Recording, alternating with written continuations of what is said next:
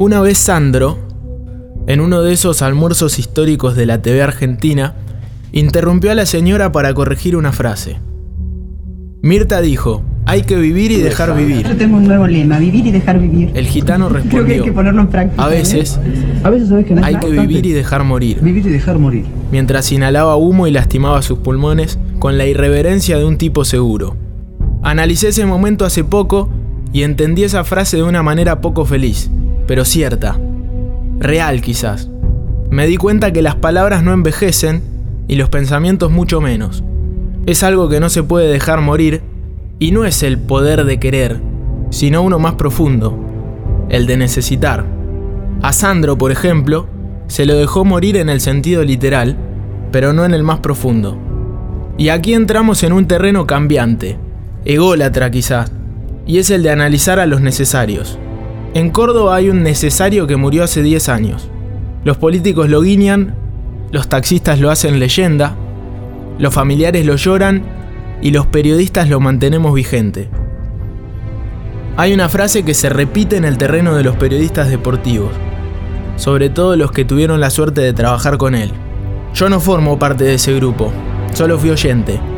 Mis compañeros casi todos fueron el che pibe de él, y en cada momento trascendente del fútbol y de otras cuestiones más, miran pensantes, con los ojos abiertos pero sin hacer foco, y dicen, ¿qué hubiera dicho Brizuela?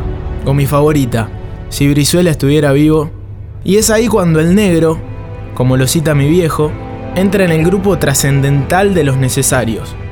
¿Alguien se puso a pensar sobre cuántas personas hacemos esa pregunta? Y ni hablar si lo trasladamos al periodismo, al periodismo deportivo o futbolero, su territorio natural. Ahí encontramos gente que levanta la voz y que por lo general busca trascender a partir del escándalo, que copia ideas y que analiza el fútbol a partir del error. Si esto dice la encuesta, vamos por ahí. Algo parecido sucede en la política. Acá en Córdoba, por lo general, somos más tranquilos.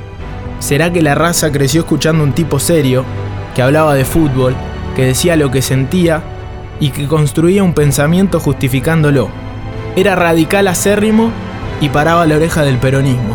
Se lo respetaba por su capacidad y no por su posición de privilegio en los micrófonos más importantes del interior del país, ganada a base de laburo, dicho sea de paso. Pasa el tiempo y en los medios encontramos vigencia, varios que escuchamos hace más de 20 años y no le encontramos ni un acierto. Tipos que vimos en los acontecimientos más importantes del mundo a nivel deportivo y que nunca nos dijeron nada. Esa vigencia, con todo el respeto a la trayectoria, muere. Brizuela cubrió 11 mundiales, fue parte de los momentos más importantes del fútbol argentino y sobre todo del cordobés. Pero no voy a rescatar eso, porque hay y hubo varios que van a poder decir lo mismo. Ahora, ¿cuántos hay que se inscribieron en la historia con una frase? Que se vayan a quejar a la Gran Bretaña después de la trampa a los tramposos en el Azteca. Porque le hicimos trampa.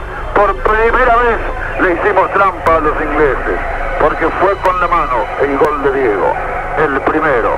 El segundo fue con todo el talento, con toda la enorme capacidad de este jugador que ahora, nadie dude, es el mejor futbolista del mundo. Bajen el partido, párenlo que me quiero bajar, alcancé a gritar.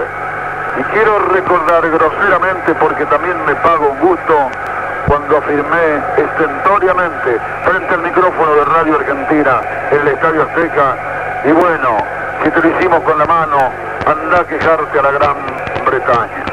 Que se hicieron bandera infaltable en un partido de local En el travesaño, Talleres a 12 pasos del ascenso, un goleador de ley le va a pegar el Lute Oste. que ya viejo y mañoso pidió que sigan a Volati, el goleador menos pensado en la clasificación argentina en Montevideo, ubica Volati ahí? Estoy observándolo a Volati, sí señor, un metro dentro del área, forcejeando allí con un jugador uruguayo. Cabecea bien ese también. Sí señor, ahí sale muy bien, pero le pegó, rebotó, quedó allí, ahí está el remate Volati, gol, ¡Gol!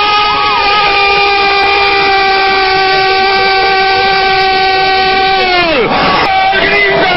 ¡Gol de Volati! ¡Gol argentino! ¡Gol de Mundial! ¡Gol de Sudáfrica! ¡Gol de Volati! ¡Gol en el centenario! ¡Argentina grita!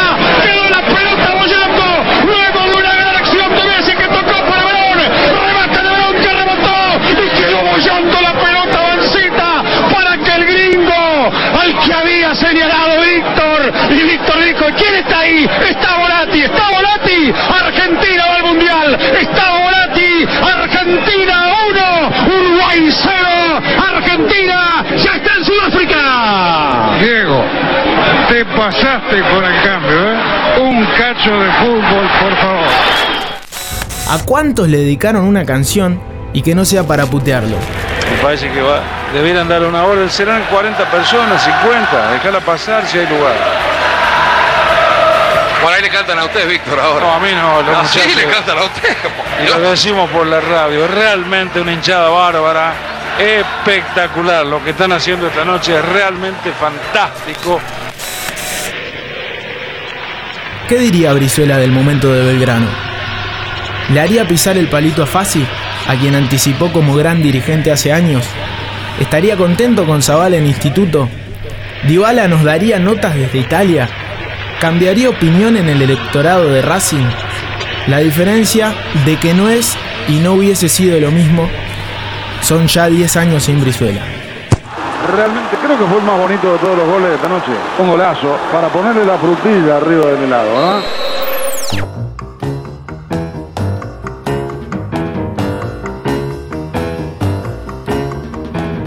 Y no todos nosotros teníamos zapatos, ¿viste? Mi viejo laburaba en una fábrica de calzado, pero no todos teníamos zapatos. Y la vida me permitió después comprarme los zapatos que más me gustaban y los que no tengo una colección de zapatos, pero si se me ocurre comprarme un par de zapatos nuevos, me lo puedo comprar. Y voy y lo compro y me lo dan en una caja y le pido que me saquen la caja. Y, y le pido que me permitan sacarle ese papel blanco que tiene. Y entonces tomo eh, uno de los zapatos y me lo llevo a la cara, así, a las narices y a la boca y le hago. Y le juro por Dios que es el olor de mi viejo. Gran partido, gran que se lo lleva por delante.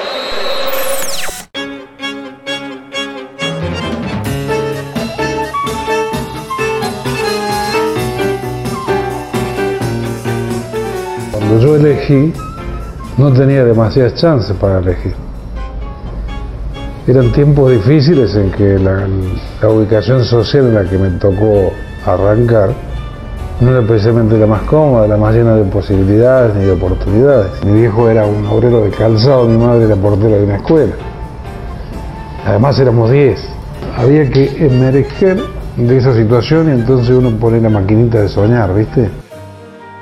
Y a través de mi madre, que fue un pequeño caudillo político en su tiempo, y mi padre, que tenía también una, acción pública, consagrada en este caso a la dirigencia sindical, conocimos otra gente, conocimos la casa de otra gente, alcanzamos a ver que tenían alfombras, que tenían cuadros, que tenían un piano, que tenían otro, que había otra vida. Como ahora te la muestra la televisión o te la muestra internet. Era un sueño para mí que llegara mi época de servicio militar a ver si me designaban bien lejos.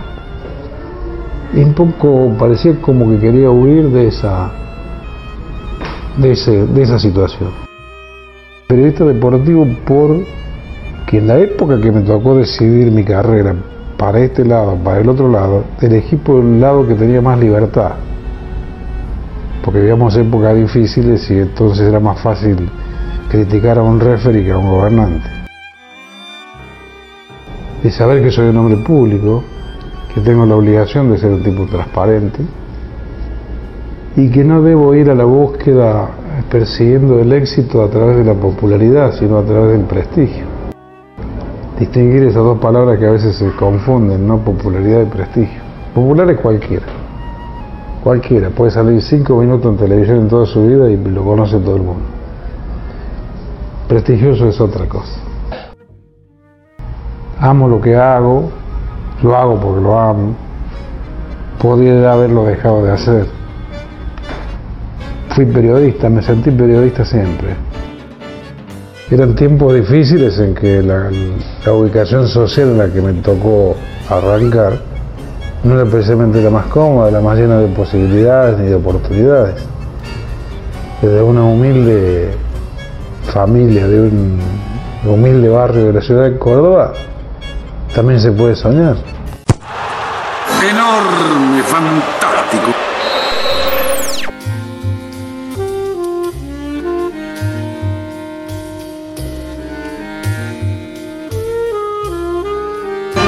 Hola Diego, ¿cómo estás? Hola, negro querido. ¿Cómo te va? ¿Cómo estás? Bien, gracias a Dios. Diego, ¿sabés que te conozco de Potrillo, ¿no es cierto? Yo estaba en la cancha cuando vos... Si hay alguien que me conoce, sos vos, negro. Fíjate que cuando vos debutaste, le hiciste el caño a Juan Domingo Patricio Cabrera, yo estaba ahí. ¿Seguro? En la Seguro, cancha negro. Sí, sí. Cuando vos dijiste la pelota no se mancha en tu último partido, estaba yo ahí. También estabas ahí. Y estaban los- todos los mundiales de que participaste. Yo fui la segunda, tras la única dos transmisiones que había en el Mundial de Japón en 1979. Uno era nuestra. Es verdad, es verdad, negro. Nos conocemos de hace, de hace mil años. La verdad que es un gusto hablar. Cuando me dijeron hablar, le digo, ¿cómo no? Si estoy hablando con un hombre que ha hecho que ha hecho toda mi carrera, ¿no? Entonces es un placer.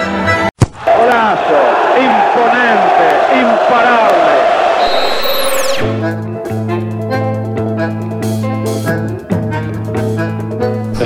Hola Diego, ¿cómo estás? maestro, ¿cómo andas?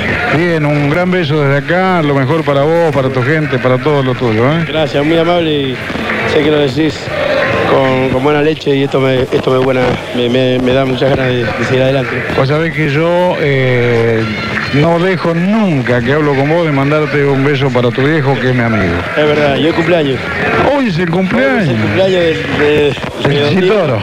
Claro, me dejó venir él para acá para, para estar con Daniel, porque yo ya lo había, pactado. Eh, me dijo que hace una sola mañana, que no hay problema, que, que estamos, que está todo bien. Me dijo que, que yo tengo que cumplir a Daniel por la, por la amistad que, que, que tenemos y a- aparte quiero para cumplir muchísimos años más, así que Seguro. Decirle que cuando no tenga nada que hacer, que se venga para Córdoba, que acá tiene un amigo, que tiene, que tiene, que, que la vamos a pasar muy bien. Sí, no, él la verdad que eh, estuvo mucho tiempo conmigo en, en Cuba. Ahora eh, hace dos semanas fue a Corrientes a pescar. Vaya, a pescar. Se agarra cada. No me digas. cada borrachera que no me. No me digas. Bueno, él hace una sed, hace una sed bárbara por ahí. ¿Qué te parece? Con el, con el calor que hace y aparte soy capaz de mi vieja. No me mi, vieja mi vieja lo tiene controlado. Doña Tota no lo, no lo deja. No, es reina. como- Ah, bueno, ella sigue haciendo capa, ¿no? Seguro. Y bueno. No, aparte, aparte que él tenía, él, él tiene problemas de, es hipertenso y, y Sí, Diego. tiene problemitas, pero sí, ¿Tu mamá sigue siendo tan hincha de Argentino Junior? sí, sí, mi hija es hincha de argentino, aparte de Boca siempre va a ver argentino cuando, cuando va, va, va, va, va mucho más a, a ver argentino junior que, que a Boca. Hola, Hola amigo. ¿Cómo le va, Vicera? Hola mi viejo, ¿cómo estás? Bien, usted, acá estoy con su corresponsal. ¿Viste qué lindo loco que no? Eres mansito. ¿Sí? ¿Cómo te va, Diego, padre? Bien, bien. Te mando un gran abrazo. Gracias, gracias. ¿Usted cómo anda? Bien, gracias a Dios. Me Eh, alegro, me alegro. eh, contento porque eh, te escuchamos sonreír, contento porque Diego encontró un motivo para, para seguir vinculado al fútbol y esto a nosotros nos pone muy bien, imagino a todos ustedes. Me alegro, me alegro y muchas gracias por todo. Y vos sos correntino, viejo, ¿no? Eh, claro, si acá estoy, aquí en mi tierra. Ah, Los pescadazos que te vas a comer por ahí, ¿no? Hoy ya comimos unos pescados ya. No me digas. Sí, comí unos dorados asados. Ahora estamos, estamos contentísimos. Después que y lo estamos ayudando a él para que salga de este, de este trance malo que tiene. Y claro, además se han encontrado con el Goico, que es un amigo. Sí, sí, está egoico acá lo, lo caga pedo. Y claro. no se la va a llevar de arriba tampoco, ¿no? Pero La no- gente lo debe querer muchísimo a ustedes por allí, ¿no? Sí, sí. Después que estamos en la tierra nuestra acá. Te mando un saludo de toda mi familia que te quiere mucho, viejo. Bueno, gracias igualmente. Un beso para todos ahí. Gracias, ¿eh? Hasta un día de esto. Dame con ahí con el eh, corresponsal. Ah, bueno. Chao, chao. Un beso grande. Isabel. Adiós, amigo. Gracias. Don Diego. Hace mucho tiempo lo definí, ¿no? Solo sabe sonreír. Este sí que dicen, como dicen, es más bueno que el cuáquer. Dice que más bueno que el Asie enferma. Si será bueno el viejo, ¿no? ¿Sabe qué personaje es? El otro no, el otro es, es- es- es como nosotros. Coco. el Coco, el Coco es un personaje, pero otro tipo de personaje. No es que no sea bueno. Con los dientes apretados. Le dio con un fierro. Escucha un amigo, Víctor. ¿Qué pasa, Víctor? ¿Quién es? Oscar Cabeza, ¿Qué hace, cabezón? Eh, pero no me dicen que estás vos. y Me disparé para rápido. Sí, pero ¿qué, ¿Qué pasa con vos, papá? ¿Qué te agarró un ataque de Qué importancia? placer, qué placer. ¿Cómo te va? Un gusto, ¿eh? No, no diste bola. No, no, y acá salí, mirá. Muy bien. Muy bien, cabeza. El Checho me avisó, no sabía. Bueno, muy bien, muy bien por el Checho, ¿eh? Muy bien el Checho. Bueno, ¿Cómo estás? Bien, gracias a Dios bien, y lo tuyo sé que va bien. Este, yo apostaba, si, si te agarraba con Tinelli, yo digo, este, cabeza por cabeza, este, yo eh, me jugaba toda la ficha con vos. ¿eh? Eh, estaba dura la mano. digo, este ¿viste? le va a dar. ¿viste? Estaba dura. Después me llamaron y se arregló todo. Se arregló todo. Bueno, no Por quiero el bien hablar- de todos, No, ¿viste? quiero Para- hablar de fútbol, quiero hablar de fútbol. Ey, claro. Creo que tenemos que hablar más de fútbol. Eh, cabeza. ¿Qué te parece? Este, ¿Cómo está? Vos sabés que a la gente Métete las pilas, negro, Le- acá. Mira el estadio que tenemos acá. ¿Qué te parece? Los dos equipos tendrían que estar en primera. Igual.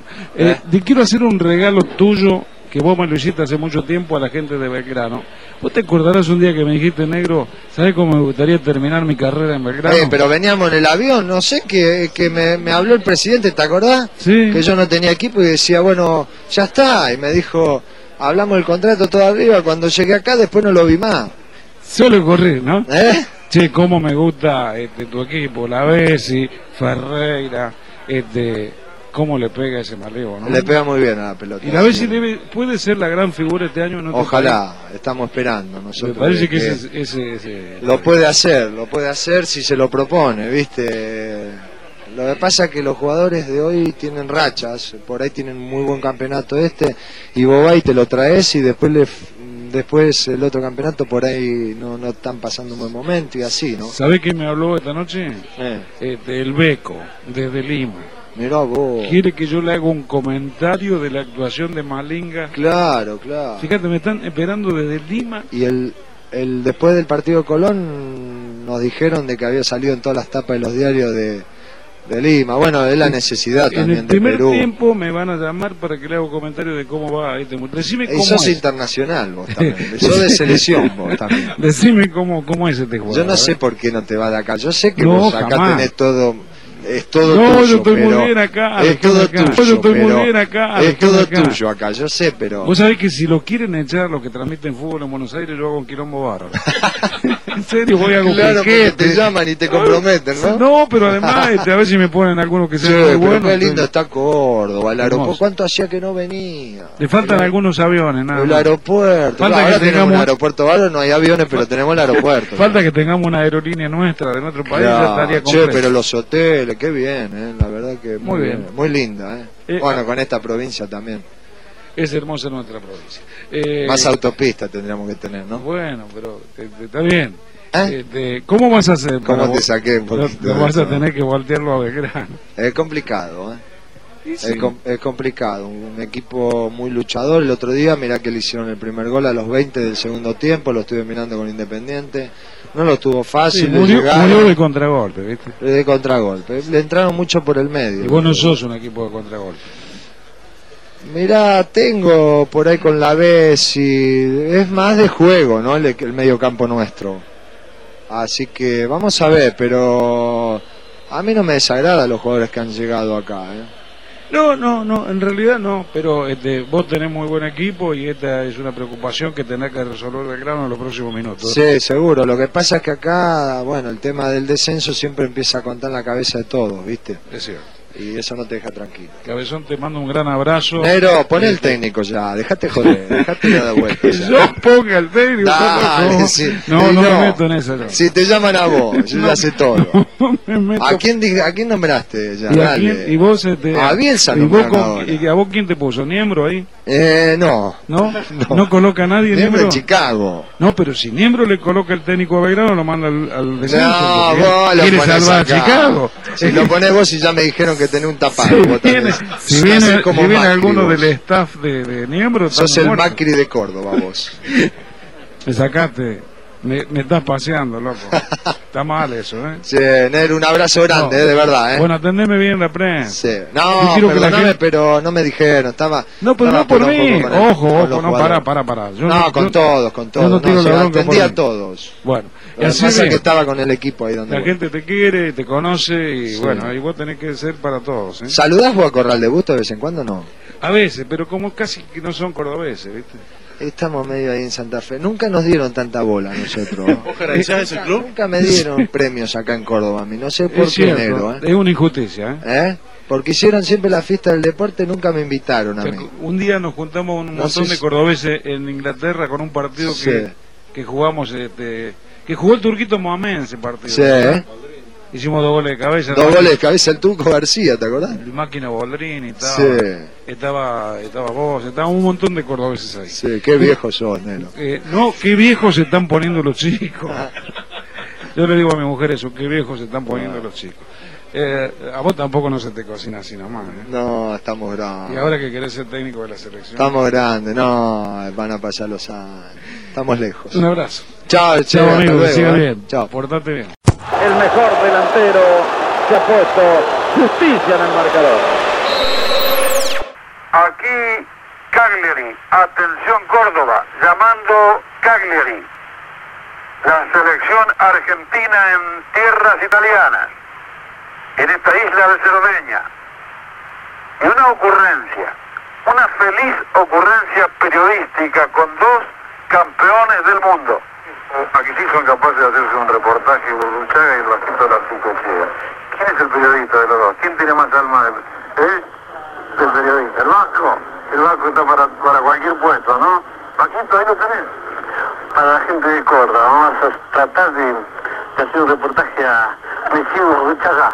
No, yo en el, en el Mundial hicimos un, un video que él hacía de iluminador, yo de periodista y Clausen eh, manejaba la cámara. Y es un video personal, o sea, lo tenemos, eh, quedó como recuerdo de, de- del plantel, ¿no? O sea que es- no es una experiencia nueva esta, ¿eh? Así que ahora ya con toda la cancha Vasco. No, no, no, seguro, por eso me voy a atrever y, y, bueno, para empezar el reportaje para la gente de Córdoba vamos a preguntar a, a cómo, está, cómo se siente para, para este nuevo ciclo de la selección.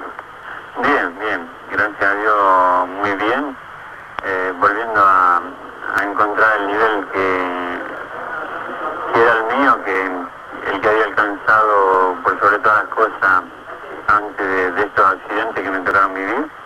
Y, y bueno, contento de estar de nuevo aquí en la selección con todos ustedes, con todos los muchachos y, y esperando este partido de Italia.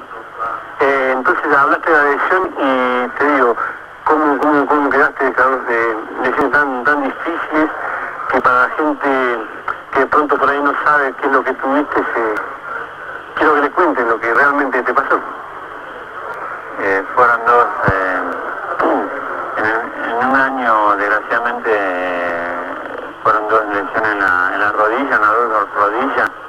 Gracias a Dios que no tenemos tres, porque si no me hubiese lesionado tres yo.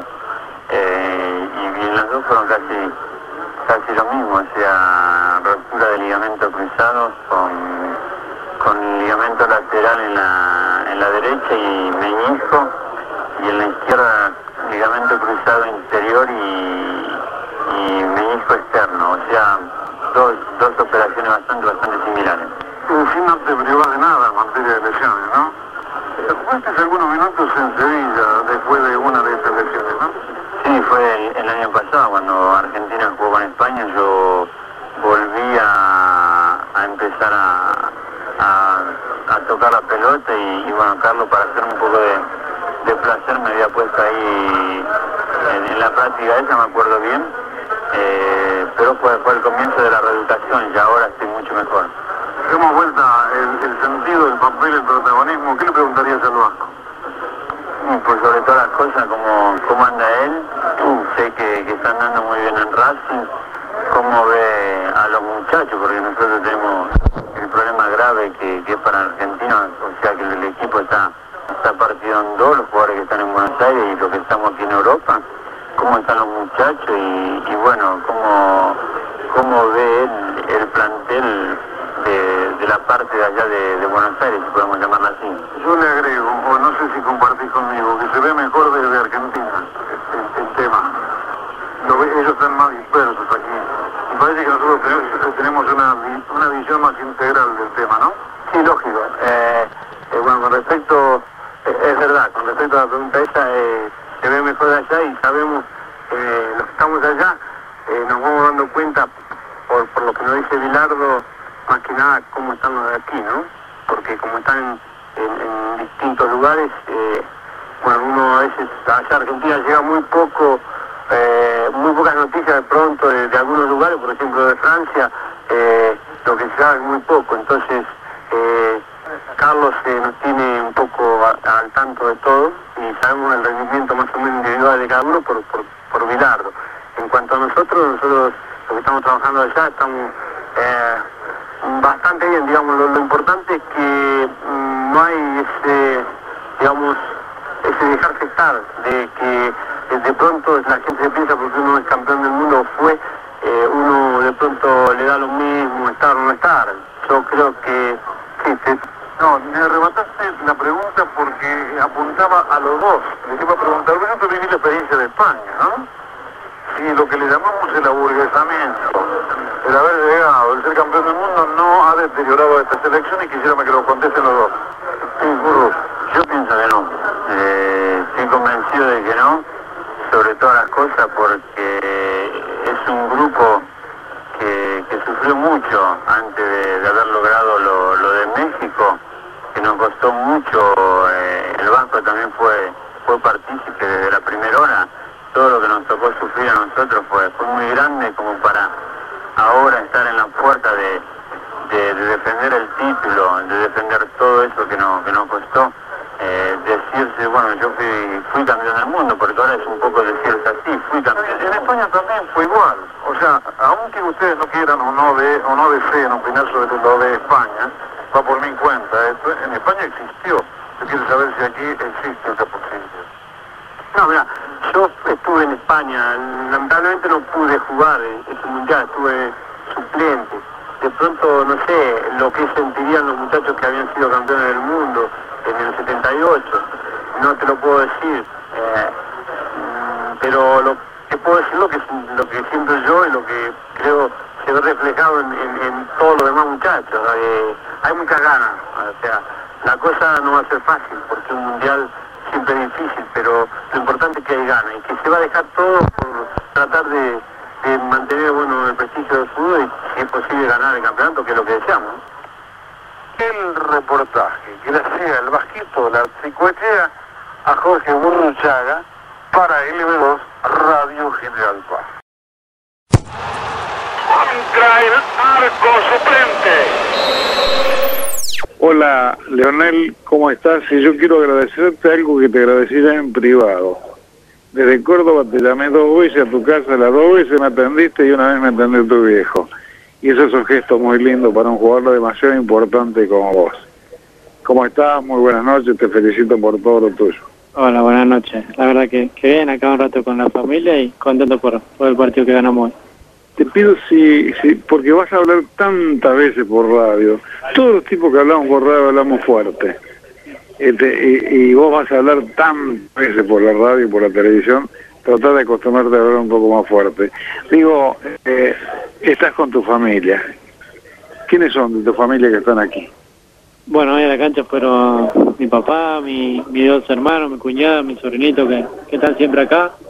Pero ahora en el hotel, como, como es tarde, mi cuñada, mi otro hermano se fueron a dormir con mi sobrinito, así que estaba con, con mi viejo y, mi hermano Matías, que, que estábamos acá un rato tomando algo. Y ellos también se bancan que nosotros le cortemos este momento que pueden estar con vos. Yo te pido disculpas, pero creo que te va a seguir ocurriendo durante toda tu vida. Y lo manejas muy bien. Eh, ¿Qué sentiste en el primer tiempo cuando después de haber comenzado todo tan lujosamente, se medio como que se cayó el equipo? Sinceramente, mal, ¿no? Porque empezamos muy bien, quizá el gol muy tempranero nos hizo quedarnos un poco, eh, dormirnos, no meterle el ritmo que, que le metimos en la segunda, que le teníamos que haber metido en la primera y por eso ocurrió lo que ocurrió, ¿no? En el segundo tiempo cambió todo, nos dimos cuenta cómo teníamos que jugar, cómo es, cómo tiene que jugar siempre Argentina, presionando arriba, jugando al fútbol y, y cambiaron todas las cosas. Te voy a hacer una cosa que no la he visto nunca este, es mucho tiempo. Yo tengo 11 mundiales en el lomo, así que he visto tampoco, ¿no? ¿Quisiste hacer un gol utilizándolo al arquero como pared? ¿Cómo? ¿Quisiste hacer un gol utilizando al arquero contrario como pared? Tiraste, le pegó al arquero y la sacó apenas al lado del palo. Sí, en el primer tiempo. Fue una jugada bárbara. Y vos tirás, de, desbordaste por la derecha, por afuera, hiciste una magia y le tiraste a, a las piernas o al cuerpo del arquero para que se le metiera. Me pareció que iba a ser un gol increíble, un gol de eso nunca visto, ¿no? No, lo que pasa es que lo más normal era que tirara para atrás, pero cuando me había tirado el pase fueron todos con, con Diego que me había hecho el marque para atrás. Eh, vi que quedó el hueco ese en el primer palo, un poco espacio, intenté meterla ahí, pero pero bueno, el arquero reaccionó rápido y me la sacó. Ayer en una conferencia de prensa se habló de que por ahí te pegan demasiado y que los árbitros debían proteger. Y yo dije que no, que vos te tenés que acostumbrar a, defenderte, a, a, poner la patita de forma que le duela también a los otros, a bancártela, porque te van a marcar duramente siempre. Este, tu destino es ese, como lo fue de Maradona, como lo fue de tantos jugadores. Que hay que pararlos, hay que marcarlos. Y no te, no te no te tomo más tiempo, te agradezco que siempre has tenido una gentileza para conmigo. Este, yo hoy fui la única radio argentina que transmitió este partido, ¿no? La única, absolutamente. Y, y, y fue un partido bárbaro, porque al final este, medio como pareció que Argentina jugaba mal el primer tiempo, después jugó muy bien el segundo tiempo. Perdió el primer tiempo porque lo jugó mejor el otro equipo. Y ganó el segundo tiempo porque jugaron ustedes mejor. Un partido con siete goles, que pudo haber tenido más goles que nos hicieron un par de goles medio raros de córner, ¿no? Pero, digamos, fue un partido divertido que se hizo importante y básicamente la gente quedó loca con vos y no sé si escuchaste un cantito nuevo que te han inventado. No, no escuché. ¿No? no escuché. Sí, sí, hay una cosa nueva. Eh, poné atención en otro partido, están inventando un, una, una cosa nueva. Te ama la gente, te quiere, este, y a los tipos que como vos los quiere la gente, la única forma de devolverle tanto cariño a la gente y todo el dinero que vas a ganar y todo lo mismo que nosotros. Yo todo lo que tengo puesto, todo lo que viajo, todo lo que como, todo lo que mi auto, todo lo que lo que disfruto de esta profesión se lo debo exclusivamente a la gente. Entonces le pago todos los días a la gente. ¿Cómo le pago? Haciendo un buen periodista, este, siendo un tipo transparente, siendo un tipo honesto, eh, haciendo un periodismo limpio. Este, y, vos también vas a recibir tanto, tanto de la gente y tu única manera de devolverle a la gente es con fútbol, ¿no? Te deseo lo mejor para vos, para tu familia, cuídate mucho, que Dios te acompañe, pero básicamente cuídate mucho. Bueno, muchas gracias. Bueno, como decís vos, ahora que cantito no escuché, pero sí que, que escuché el aliento de la gente en por ocasiones hacia mí, hacia toda la selección y, y yo siempre agradecido tanto a la gente de Barcelona como de la selección, así que, que me voy contento una vez más y, y bueno, feliz. Que siga muy bien, Leonel, muchas gracias por esto. ¿eh? Bueno, más de 30.000 cabelladores para un tiro de Hola, Matador Mario Kempe, ¿cómo estás? ¿Cómo le va, don Víctor? ¿Cómo anda usted? Bien, gracias a Dios. ¿Vos y la familia? Bien, gracias a Dios, pasó por agua, pero contento. Eh, ¿Qué acontecimiento fue aquel de inaugurar el Estadio Córdoba, no? Bueno, sí, yo hacía poquito que había llegado prácticamente ¿Sí? a, acá a Buenos Aires, a la concentración, y bueno, tuvimos la oportunidad de, de, de inaugurarlo. Bueno, a ver si eh, te acordás y, y, entre todos nos acordamos de la formación de la selección argentina ese día. Ay, ¡Apa! Bueno, este... Y debe haber sido más o menos la base. El Pato Fillol. Sí, la base creo sí, que... Seguro, seguro. La base con este con los cordobeses que, que, en ese momento eran el, un factor terrible de atracción acá, ¿no? Exacto, exacto. Con Galván, con, con este Oviedo, con la Cata Oviedo, con la Rana Valencia, Claro. con el Pitón Ardiles. Epa. Y, Qué figurones, ¿no? ¿Qué te parece? Y con, y- y con el Matador. Y, y le- lo liquidaste al partido con un gol bárbaro, como de no sé cuántos metros, ¿no? Sí, creo que fue el primero. Sí. Fue el Pero- primero, pero- la inauguración fue fue linda.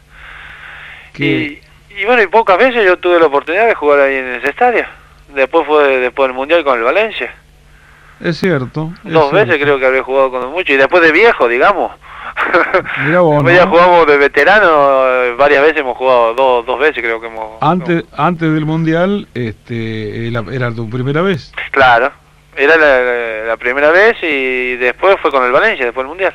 Estábamos con eh, Luque y Ortiz también, ¿no? En ese equipo, en ese equipo aquí en Córdoba. Claro, y creo que estaba el Loco Y, Houseman. el- y estaba el loco Houseman, sí. Sí, sí, sí. Qué bárbaro, ¿no? Yo creo que teníamos, teníamos una gran selección y era una selección del fútbol argentino. Pero además, eh, sí, es cierto, era una selección. Porque no era de solamente la capital, digamos. Ese, o- ese- fue el gran mérito del flaco menor. Exacto. Eh, pero vos sí que la llevaba fácil, porque jugar con. eh, a- adelante tuyo tenías a, a Houseman, a, a, a Luque, A Luque, a a Ortiz.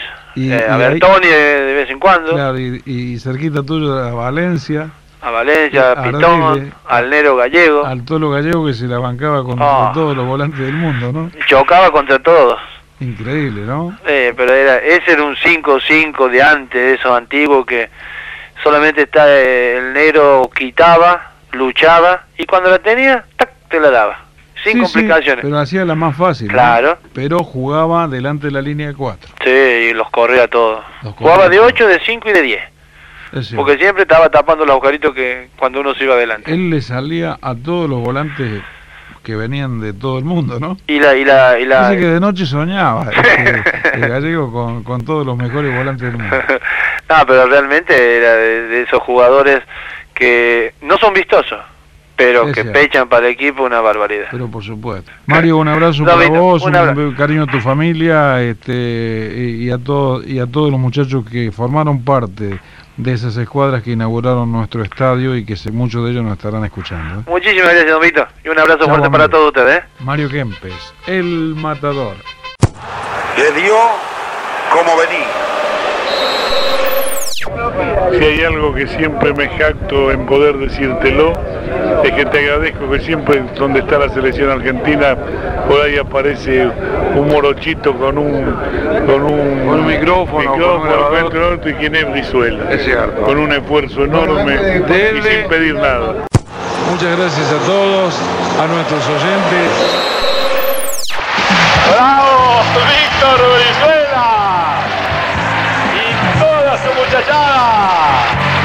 Observen la algarabía del Teatro San Martín ante este gesto, ante este testimonio.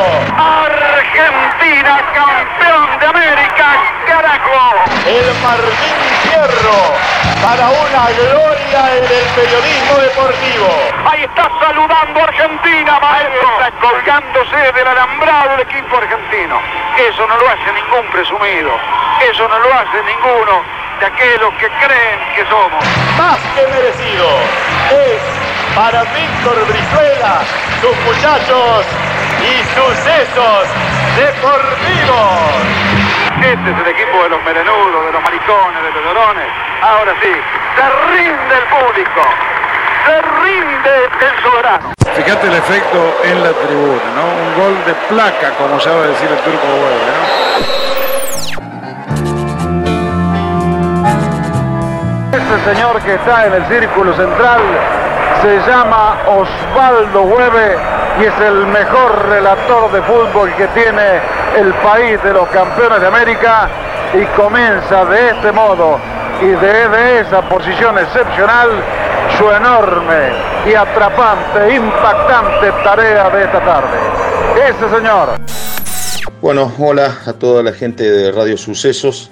Eh, ya con decir sucesos es hablar de Víctor, de mi querido amigo, hermano mayor, en algún momento me pareció, eh, casi tío, eh, Víctor Brizuela, con quien compartí un par de décadas, siempre muy codo a codo, muy juntos, micrófono en mano, tanto en la 2 como en la 3 y en distintos lugares del mundo. Una persona muy especial, con un carácter muy especial, que yo aprendí a, querer.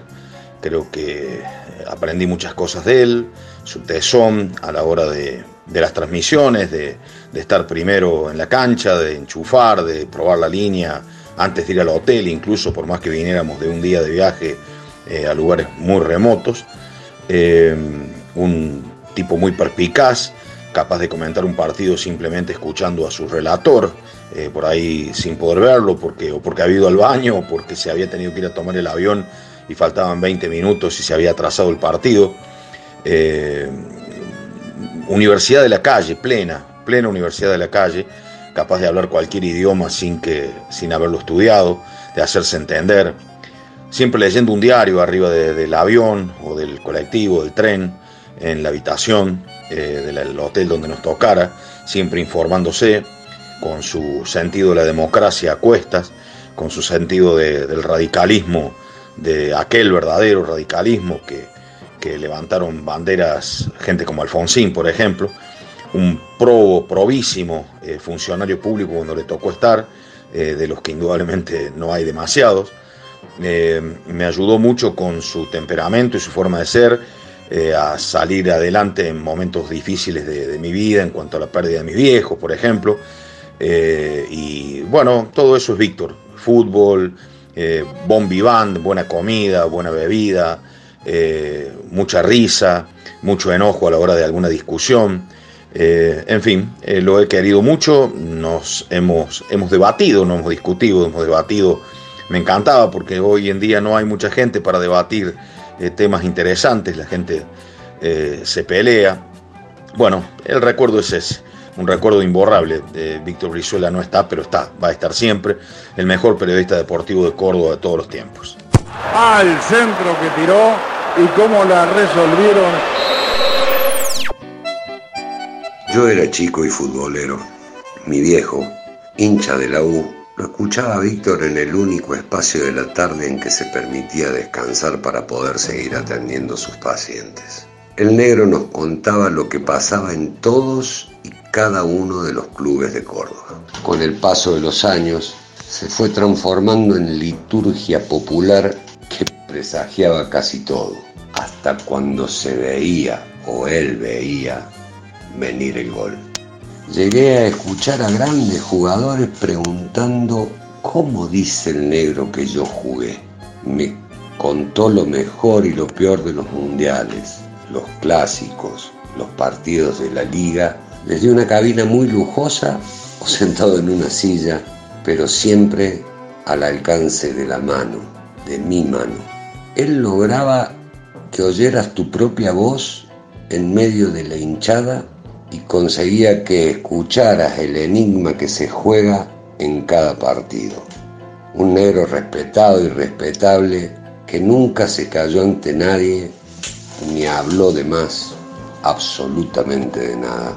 Yo lo veía de vez en cuando, pero lo conocía bastante. A esta altura, en este siglo.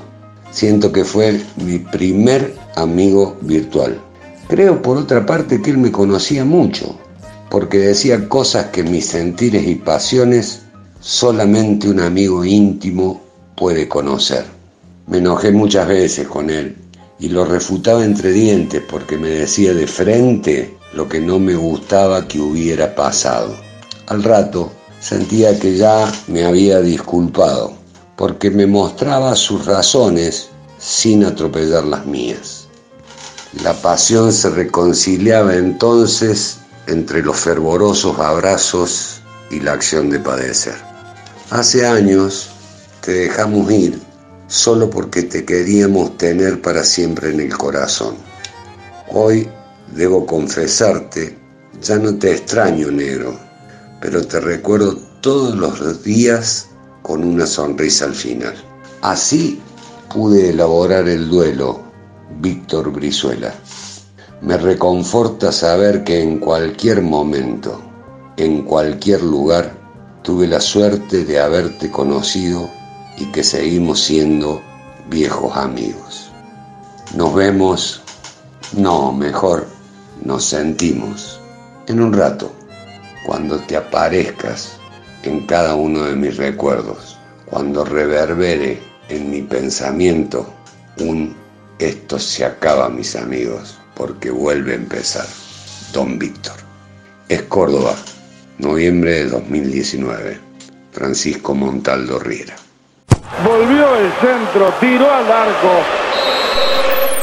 Yo quiero recorrer el Mundial de Francia, un hecho extraordinario. De repente viene, no recuerdo quién es el, el que viene y que me dice, eh, Brizuela se va para Córdoba. Pero si ahora te- tiene que jugar con no sé quién.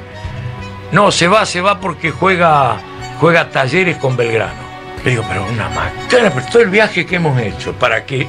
Dice, no, se va, se va porque el partido de, de- de Talleres Belgrano, él no puede dejar de estar, es un clásico, inmenso tiene que ir. Le digo, pero ¿cómo, cómo se va a ir? Queda un partido, quedan, quedan dos, dos, eh, en una de esas ganas eh, pasamos a la otra ronda, ¿cómo, cómo se...? No, pero vuelve. ¿Pero cómo vuelve? Sí, va y vuelve. O sea, se tomó el avión, se vino, comentó, Comentó el el partido clásico. y al otro día tomó el avión otra vez y viajó este, a Francia. Yo creo que eso demuestra la devoción que tenía, primero por Córdoba y después por su trabajo.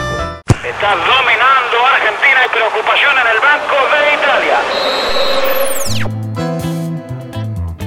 Hola, ¿qué tal? Un saludo a todos desde Madrid. Aquí, en esta ciudad, conocí a Víctor. Fue en el Campeonato del Mundo de 1982, en el Mundial de, España. Yo había escuchado algunas transmisiones de Víctor y de todo su equipo, incluso cuando comencé a trabajar en la radio, uno de los compañeros de Víctor en, su época de LB2 eh, fue uno de mis, de mis maestros, uno de los periodistas que me eh, enseñó a amar la radio, Rafael Pascual. Y gracias a, Rafael y a otros periodistas argentinos que estaban en la radio donde yo entré siendo un, un adolescente, Alberto Domper, Héctor del Mar, Enrique, Enrique Rodríguez, varios, varios argentinos que me iban enseñando el camino con transmisiones de Víctor. Han pasado muchos años y la vida me ha permitido conocer al periodista Víctor Brizuela, pero también al hombre, al ser humano, al padre y al esposo, al abuelo. He coincidido con Víctor en unos cuantos viajes y en esos viajes uno puede descubrir con más profundidad el, alma, el conocimiento, la forma de ver la vida del compañero. La verdad que siempre he tenido un enorme afecto profesional y personal por Víctor. Yo mm, desde Madrid eh, colaboraba con él siempre que podía, cuando él venía a España o cuando había alguna información que le podía parecer relevante para contársela a los oyentes de sucesos deportivos. Con esa sintonía mítica y esas transmisiones, esas locuras que a veces hacía Víctor como cuando estaba en la Copa del Mundo de Francia y se fue hasta Córdoba porque había un clásico y luego volvió a Francia para poder eh, trabajar en la recta final de, de la Copa del Mundo o cuando cayó de repente como un paracaidista en Atenas en los Juegos Olímpicos en esa última jornada maravillosa en la que Argentina ganó las medallas en básquet y en fútbol. En fin, son muchos, muchísimos los recuerdos que tengo de, Víctor Brizuela, un auténtico maestro. Con él pasé en el paquete de, eh, periodistas de LB2 a, a LB3 y luego tantos años en la cadena, compartiendo con él, con su familia y con ustedes. Porque al final aquí lo más importante de todos son ustedes, los que están al otro lado de la radio, los que nos dan su apoyo, los que nos dan su cariño, los que nos critican cuando nos equivocamos y los que nos dan sus abrazos cuando estamos necesitados de ser abrazados. Víctor siempre tenía el abrazo listo para el amigo y para el compañero. Y desde aquí, desde este Madrid invernal, rodeado de frío y de nieve, lo que quiero es mandar ese cálido abrazo al recuerdo de Víctor Brizuela, un maestro del periodismo, a su familia, a Vichy, que hace mucho que no, que no te veo y que te extraño, y a ti también, Emanuel, en ese viaje que hicimos, por ejemplo, a Londres tan divertido, en donde tu abuelo nos hizo pasar unos días estupendos con la selección de Argentina y, con ese partido Inglaterra-Argentina que transmitimos todos juntos. Así que un abrazo muy fuerte para todos y para ti, Víctor, eh, mi cariño eterno y mi reconocimiento a tu trabajo. La radio del gol. He tenido la suerte y el placer de conocer al maestro Víctor Rizuela, de haber compartido largas charlas con él en el patio de la radio, de haberme juntado muchas veces a tomar muchos cafecitos en la peatonal 25 de mayo, de hablar largo y tendido sus experiencias, sus anécdotas a lo largo y a lo ancho del mundo. He escuchado durante décadas los comentarios de Víctor Brizuela y créanme que nunca más volvimos a escucharlo y nunca más nadie se le acercó a los tobillos. Eh, Víctor Brizuela marcó un estilo, marcó rumbo, fue maestro de maestros, fue un gran tipo, un tipo muy generoso que me convocó a esta radio donde estoy ahora y lo extrañamos todos los días, pero lo extrañamos de la mejor manera, pensando en que su legado era hacer periodismo y es lo que nosotros intentamos hacer. No me dedico al periodismo deportivo, sí me gusta el deporte. Siempre seguí a Víctor y siempre extraño a Víctor. Un abrazo a la distancia, querido maestro. Un gran abrazo. Recibió con lo justo el centro y le dio sin que bajara la pelota. Esto está para cualquiera, ¿eh? absolutamente para cualquiera. Señoras y señores, comienza el alargue, relata el Bocha Uriel. Hola, ¿cómo les va? El los saluda. Bueno, para participar de este homenaje a, Víctor en estos 10 años de su desaparición física, que es increíble imaginar que ya pasaron 10 años de, un momento que nos caló a muchos de nosotros, sobre todo lo que lo queríamos entrañablemente. Yo recuerdo que lo primero que dije en la primera transmisión cuando faltó Víctor era nos sacaron el timón, estamos a la deriva. Me parecía que era eso, en ese momento era, era más o menos así, ¿no? Eh, era estar a la deriva sin quien te guíe eh, por ese enorme mar del periodismo que nos supo guiar durante tanto tiempo a todos nosotros, los que nos iniciamos con él, prácticamente. Recordarlo, recordarlo con alguna frase, pero fuera de la cancha. Él tenía frases muy conocidas dentro de la cancha, se ve venir el gol, cuando le falta de este drama relator. Bueno, algunas de las frases que eran dentro de la cancha, pero hay algunas que la gente desconoce que era la frase que él usaba cuando viajábamos, cuando convivíamos, ¿no? Porque eh, muchas veces en los viajes, en tanto andar 20 años juntos, eh, convivís con una persona prácticamente y uno recuerda alguna frase, por ejemplo, él sabía decir, a mi lado nadie sufre. Eso significaba que Brizuela, por ejemplo, si íbamos a un hotel cinco estrellas, eh, los demás también íbamos a un hotel cinco estrellas. Esto no, no pasa generalmente en el mundo de eh, eh, el periodismo de alto nivel donde las estrellas del periodismo van a un lugar se manejan de una manera y el resto que los acompaña eh, van a otro lugar y se manejan de otra manera. Con Víctor que era una verdadera estrella esto no ocurría si él iba al mejor hotel, íbamos todos al mismo hotel. Si él iba al mejor restaurante, íbamos todos al mismo restaurante. Por eso la frase que él salía a decir, a mi lado nadie sufre, que siempre la recuerdo con mucho cariño, como por ejemplo esa que decía, yo vine al mundo en cuero, todo lo que tengo es ganancia. Esta es una frase que, que, de alguna manera pinta al tipo que viene muy de pobre. Y él siempre, él, él, él no, no escondía absolutamente nada de su pasado de su comienzo, de su familia, de, de, su papá zapatero, del olor al zapato, del olor al cuero, que él siempre recordaba el olor al cuero cuando su padre venía de la, de la fábrica de zapatos. Cosas inolvidables. Sabía decir Brizuela algo tan fuerte con respecto a esto de la, de la humildad, de venir de una familia de trabajadora, humilde, casi pobre y sabía decir, en mi casa el día que mejor comíamos era cuando no había que comer. Y esa contradicción te pega. ¿Y sabes por qué?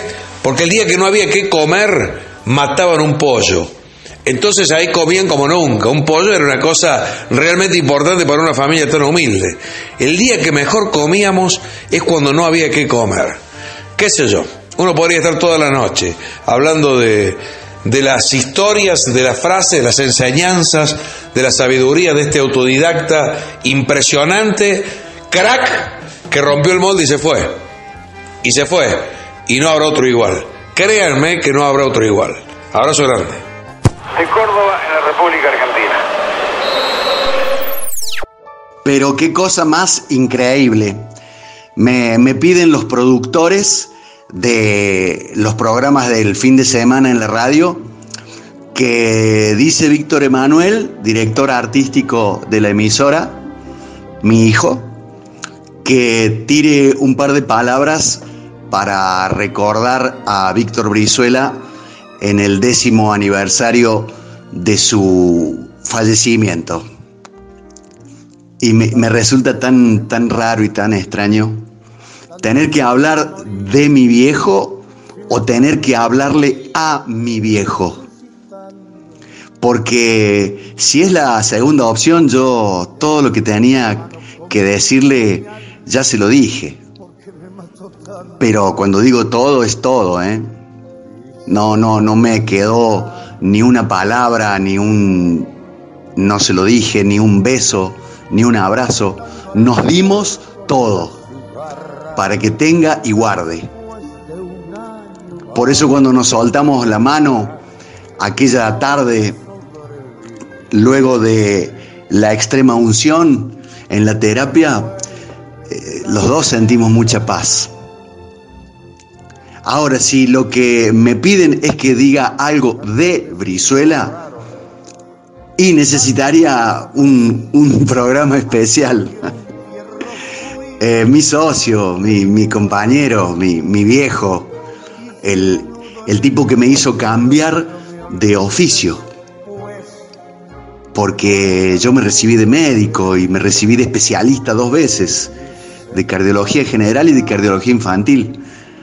Amo la medicina, pero mi viejo me demostró que lo que hacía él era más lindo. Además no se moría nadie por entonces. Compañero de mi madre, el, tata de mis hijos, un, un pingazo, uno de esos tipos que vos lo querés en tu equipo.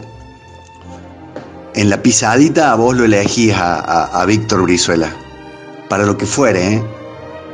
para viajar, para laburar, para construir, para, para tener un problema, para tener una alegría es de esos jugadores totales, completos. Eh, si hasta cuando lo expulsaban de la cancha, te seguía dirigiendo desde afuera. Como me pasa hoy. Hoy, cuando me tocan alguna de las decisiones de la vida, eh, pienso, ¿cómo lo resolvería mi viejo? ¿Qué, qué diría mi padre? Por eso no quisiera retirarme de este juego de la vida sin que antes pongan el teléfono en el cielo para poder escuchar su voz y la de mi madre, aunque sea una vez más. Y decirles que estamos bien, que estamos felices en el trabajo que nos dejaron. Feliz aniversario Che Brizuela, te lo digo por la radio, que todavía hay una hinchada que siempre te recuerda. Cruzó la cancha con el cuchillo entre los dientes. Murió Víctor Brizuela. Víctor Brizuela es uno de los comentaristas más recordados, seguidos, amado, discutido por los oyentes futboleros fundamentalmente de Córdoba, aunque a todo el país llegó en muchas ocasiones en diversas cadenas, sobre todo durante los campeonatos del mundo. En alguna ocasión trabajamos juntos, justamente en el Mundial de 1986 y en alguna otra ocasión. Víctor Brizuela, un enamorado del periodismo, un hombre que vivió cerca todos los acontecimientos referidos fundamentalmente a la selección argentina. Llegó a ser el único periodista que en determinado momento de vaca flacas acompañaba incluyendo la capital federal a seleccionados argentinos, a los equipos que estaban dando vueltas por el mundo. Un hombre de una enorme trascendencia que consiguió ciertamente una cosa muy difícil en un país de relatores, que el comentarista siempre fuese más importante que el relator. Supo manejar, era el dueño del grupo, esa circunstancia y excedió en su fama la de muchísimos relatores de la zona eh, y de relatores también de la capital federal. A su familia, a su hijo que es amigo, le enviamos nuestro saludo, por cierto, en este momento de la partida de un hombre valiosísimo en el mundo de la radiotelefonía argentina. Bienvenidos al fútbol.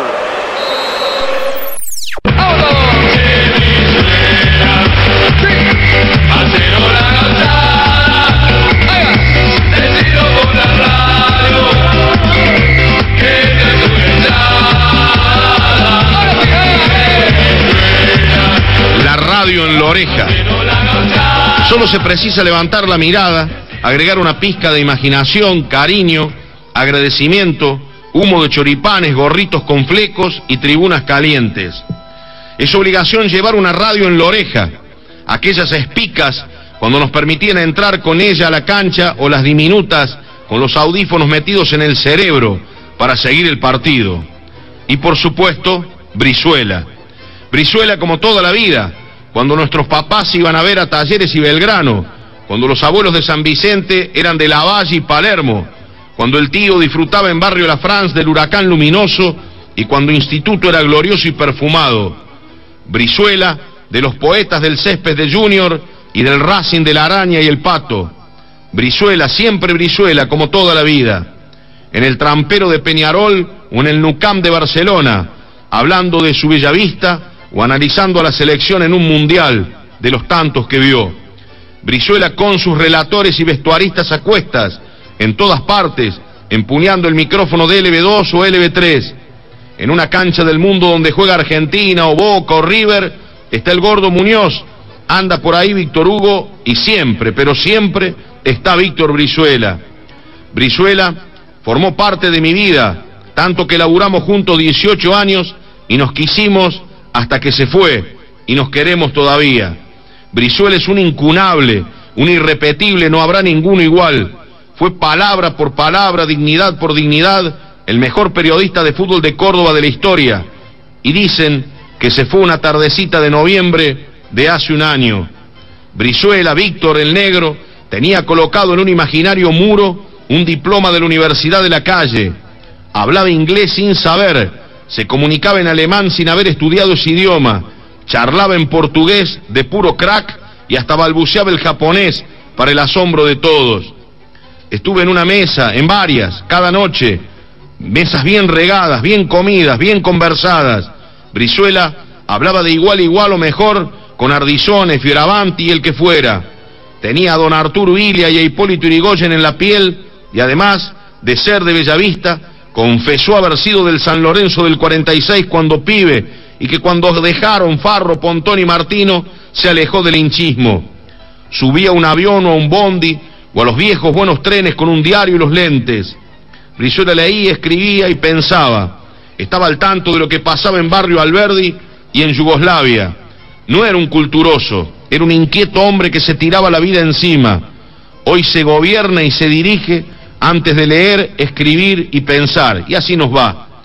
Brizuela empezó bien abajo y así sacó ventajas de aquellos que nacieron en cuna de oro o al menos no pisaron jamás el barro. Codo a codo con su mujer y familia, le dio forma a un comercio de éxito notable que seguramente le permitió capear algunos temporales de esta profesión tan castigada por los medios mismos. Ese imperio económico no lo condicionó jamás. Si había un aviso que tenía que ver con algún dirigente, esto jamás le impidió castigar con dureza a ese equipo. Brizuela era independiente, con todas las letras. Me hubiese gustado que Brizuela viera un, un, equipo de Córdoba campeón. Quedó en el camino Talleres, perdió antes de llegar a la orilla Racing, una lástima, no solo por el fútbol de la provincia, también por Brizuela. Solo hace falta mirar para arriba. Mañana se cumple un año. Se habrá trasladado a su nube retando al chofer del taxi porque fumaba y alguna peleita con el portero de su lugar habrá tenido. Brizuela no fue perfecto ni mucho menos, pero fue un grande de verdad. En los casi 50 años de predominio en la audiencia, no tuvo competencia que lo inquietara. Defección ajena, puede ser, pero enorme mérito propio. La gente, como pocas veces en el mundo, esperaba en el entretiempo para saber qué decía Brizuela y se iba de la cancha escuchando lo que Víctor contaba. La gente le creía. Brizuela fue funcionario de un gobierno al menos cuestionado. Aseguro que puso plata, un rara avis, claro. Su despedida fue multitudinaria y más allá de los caretones de siempre, de los oportunistas e hipócritas, el pueblo de Córdoba saludó la partida de su voz. Es que Víctor Ernesto Brizuela fue y será por siempre la radio caminando junto a una oreja y un hincha, que por ahí se enojaba con él solo por una verdad dicha, pero que siempre terminaba pidiéndole la gauchada de decir por la radio que esa era una hinchada. Escuche, escuche, ponele el micrófono, me están pidiendo algo.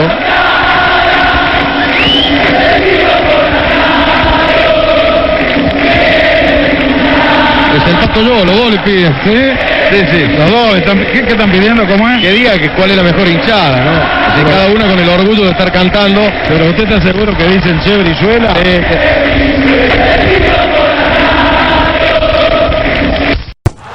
Solamente muchas gracias. Muchas gracias a todos, a nuestros oyentes que han creído en que estábamos en capacidad de brindar un gran trabajo periodístico y un gran trabajo publicitario que estoy seguro les va a ser útil, les va a servir y ha sido hecho con toda honestidad, con todas las ganas y con toda la emoción. Gracias a nuestros afectos, a nuestra familia.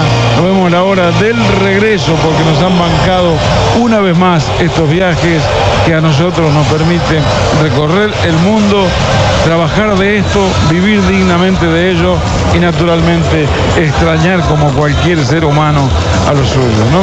Sí, señor.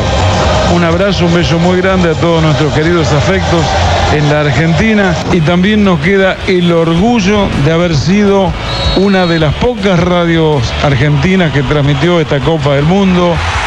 Y, también el orgullo de poder decir que cumplimentamos todos, todas las reglas preestablecidas para mejor, eh, para mayor seriedad que caracteriza a todos nuestros intentos. A todos muchísimas gracias. No alcanzaría el tiempo para seguir agradeciendo a tanta gente que ha hecho posible este trabajo que ojalá haya llegado como nosotros soñamos que tenía que llegar. Muchas gracias a todos. Un beso muy grande para mi familia. Solamente muchas gracias.